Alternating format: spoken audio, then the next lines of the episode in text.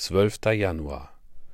Und wenn er das Blut an der Oberschwelle und an den beiden Pfosten sehen wird, so wird er, der Herr, an der Tür vorübergehen und den Verderber nicht in eure Häuser kommen lassen zu schlagen.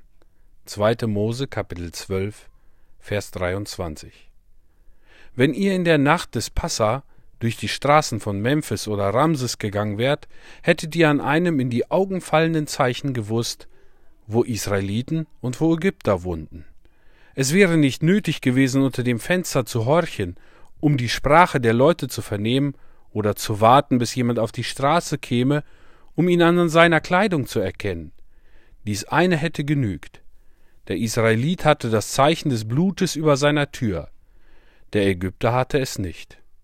Merkt euch, dies ist immer noch das große Unterscheidungsmerkmal zwischen Kinder Gottes und Kindern dieser Welt. Es gibt in Wahrheit nur zwei Denominationen auf dieser Erde die Kirche Gottes und die Welt. Die, welche in Christus gerechtfertigt sind und die, welche in ihren Sünden gerichtet werden. Dies soll als untrügliches Zeichen eines rechten Israeliten feststehen. Er ist zu dem Blut der Besprengung gekommen, das besser redet als Abels Blut. Wer an den Sohn Gottes glaubt als an das eine, vollkommene Opfer für die Sünde, der hat das Heil. Wer nicht an ihn glaubt, wird in seinen Sünden sterben. Der wahre Gläubige vertraut auf das Opfer, das einmal für die Sünde dargebracht worden ist.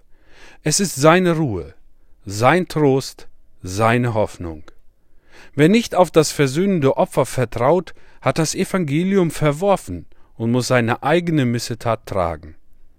Das Blut war nicht nur das Erkennungszeichen, sondern auch das errettende Zeichen. Was hielt den Engel des Todes mit seinem Schwert zurück? Allein das Blut an der Oberschwelle. Das Lamm ist geschlachtet worden. Sie haben ihre Häuser mit dem Blut besprengt. Und deshalb sind sie sicher.